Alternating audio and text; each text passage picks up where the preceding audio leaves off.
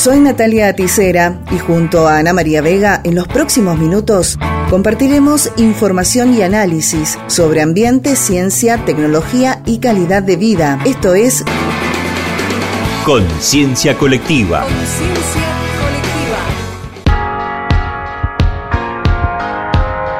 Hogar sustentable. Tips para ahorrar y colaborar con nuestro ambiente. En este espacio donde solemos darles tips para el ahorro en nuestro hogar, con el cual también estamos colaborando con lo que ocurre en el ambiente, vamos a contarles la necesidad de el cuidado de la energía eléctrica. Sabemos que debemos estar atentas y atentos al encendido de luces solamente cuando es necesario y en este sentido, hay un debate muy importante vinculado con el cambio del uso horario.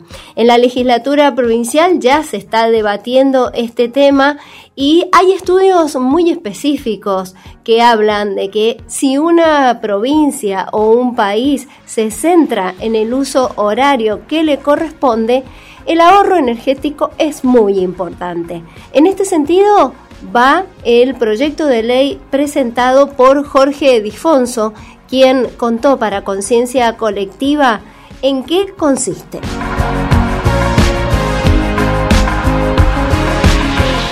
Hemos presentado al Poder Ejecutivo Provincial un programa de eficiencia energético que plantea que aprovechemos al máximo la luz eh, solar, aprovechar sobre todo en lo que es otoño-invierno hasta el 22 de septiembre, la posibilidad que nos brinda la eh, energía solar. Teniendo en cuenta de que este año todos los pronósticos indican que Argentina va a haber un, déficit alto eh, energético en donde va a haber que importar millones de dólares en energía, bueno, planteamos el cambio horario o bien el cambio de horario en atención de los organismos públicos, es decir, comenzar la actividad una hora posterior a la que estamos comenzando hoy para aprovechar la luz del día y no prender todo el, sistema energético provincial en horas de la noche. Es lo que hemos planteado, nosotros lo, hicimos en su momento en el municipio de San Carlos y tuvimos un ahorro importante de energía, bueno, lo estamos planteando para la provincia, ya sea o cambiando el uso horario en eh, otoño-invierno o bien modificando el horario de la administración pública, tanto en los poderes ejecutivos, judicial y legislativos.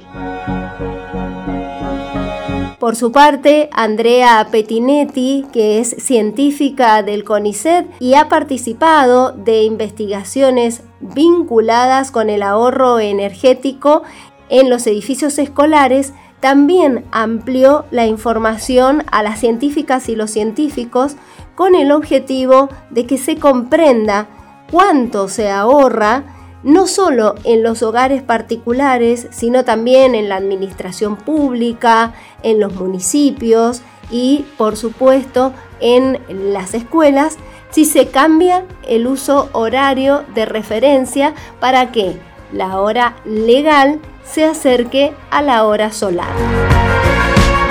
Bueno, nosotros en el INAE tenemos una línea de investigación que, en la que trabajamos sobre iluminación natural en el hábitat. Por lo tanto, lo que nosotros nos interesa mucho es tener datos y validación de nuestros estudios en cuanto al ahorro de energía que se puede obtener y el bienestar de las personas usando luz natural en sus espacios. Para usar la luz natural que hay diariamente en nuestra provincia, necesitamos que coincida el horario solar, digamos el día, con el reloj, la hora oficial. Eh, lamentablemente la Argentina entera tiene, eh, se rige por el uso horario, o sea, nuestro reloj está en el uso horario menos 3, que no es coincidente en la mayor parte del territorio nacional con el día, con la luz solar. Así que bueno, todo lo que podamos hacer para que coincida la luz solar con el reloj va a propender a que las personas estemos mejor, nos sentamos mejor y además podamos ahorrar energía eléctrica para iluminación. En realidad, si uno ve eh, el uso horario que actualmente tiene todo el territorio nacional, que es el menos 3, no hay ninguna localidad de la Argentina que coincida con ese uso horario. Eh, podríamos llegar a tener dos usos horarios, una hora del este y una del oeste, pero esto puede traer algunos inconvenientes tal vez y podríamos acordar en un uso horario que sea más ajustado tanto al este como al oeste. Ese sería el uso horario menos cuatro. Y la Argentina ha tenido más de 22 cambios de uso horario en su historia. En 1920 se estipuló que el uso horario más conveniente para todo el territorio era el menos cuatro. Pero luego, con las sucesivas crisis energéticas a partir de 1930, o sea, hace muchísimo tiempo, se adelantaban los relojes en verano para aprovechar que amanecía más temprano. Y entonces en invierno se volvía a trazar. Pero por un error eh, quedó el uso horario menos 3 para todo el año y no se movió más para hacer uso de la hora de verano. Por lo tanto, después, más recientemente, todos nos recordamos después del 2000, 2007, que hubo nuevamente una crisis energética importante y se decidió hacer uso de la hora de verano, adelantando los relojes una hora, pero como que estaba el uso horario estaba en menos tres, pasamos al menos dos. Y por eso nos sentimos tan mal, no solo, digamos, era muy corrida, había más de dos horas, casi tres horas de diferencia entre el mediodía solar y la hora reloj. Por eso la verdad es que fue tan resistido ese cambio y se volvió al menos tres, pero sigue estando con el error de base. Yo puedo eh, decirles los cálculos que hemos hecho nosotros en edificios escolares. Tenemos un ahorro del 49 a 50% o más, dependiendo del diseño del aula, para todo el parque escolar eh, edilicio de Mendoza. O sea que el ahorro es importante. Además del ahorro energético que se hace en lo referido al dinero, también hay una modificación en el biorritmo de las personas. Por eso es importante considerar el uso horario que se posee en virtud del cual el cuerpo humano funciona más eficientemente durante las horas de luz solar. Pero el análisis debe ir más allá de la provincia, porque precisamente es todo el país el que está en el uso horario erróneo. En este sentido, el diputado nacional Julio Cobos ha presentado un proyecto de ley para que se analice el volver a lo que ocurría en Argentina antes del año 1974, donde los cambios en el uso horario eran sistemáticos y de esta manera el país estaba más adaptado al funcionamiento según la luz solar. Así lo explica Julio Cobos. Estamos proponiendo que Argentina pase del uso horario 3 al uso horario 4. Se fundamenta este proyecto que hay una diferencia muy grande entre la hora oficial y la hora solar. Esta diferencia obviamente se acrecienta en el invierno, teniendo un desfasaje de una hora y media.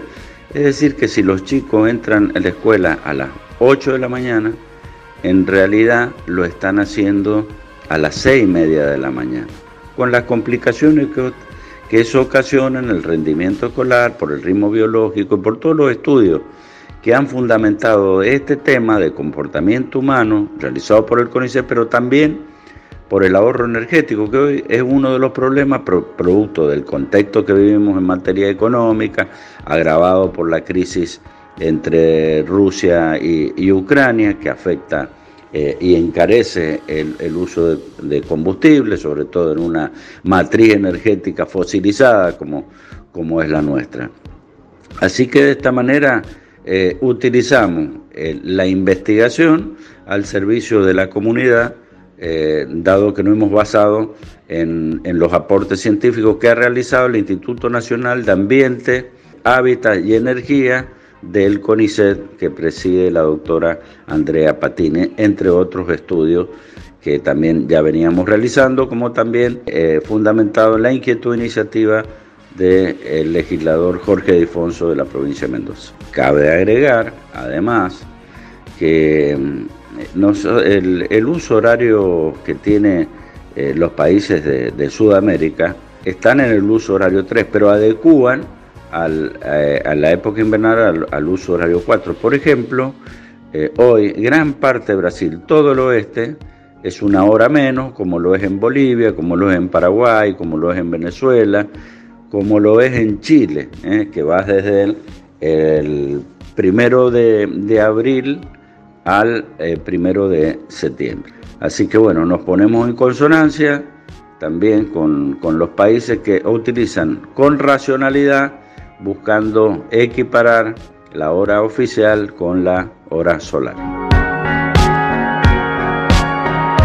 De esta manera, en este espacio de conciencia colectiva, donde analizamos cómo agredir menos a nuestro ambiente a través del ahorro energético, vemos que las decisiones no siempre son personales. Es importante que cuidemos en nuestro hogar la energía, pero también las decisiones políticas suman un grano de arena fundamental a la hora de optimizar los recursos naturales que poseemos.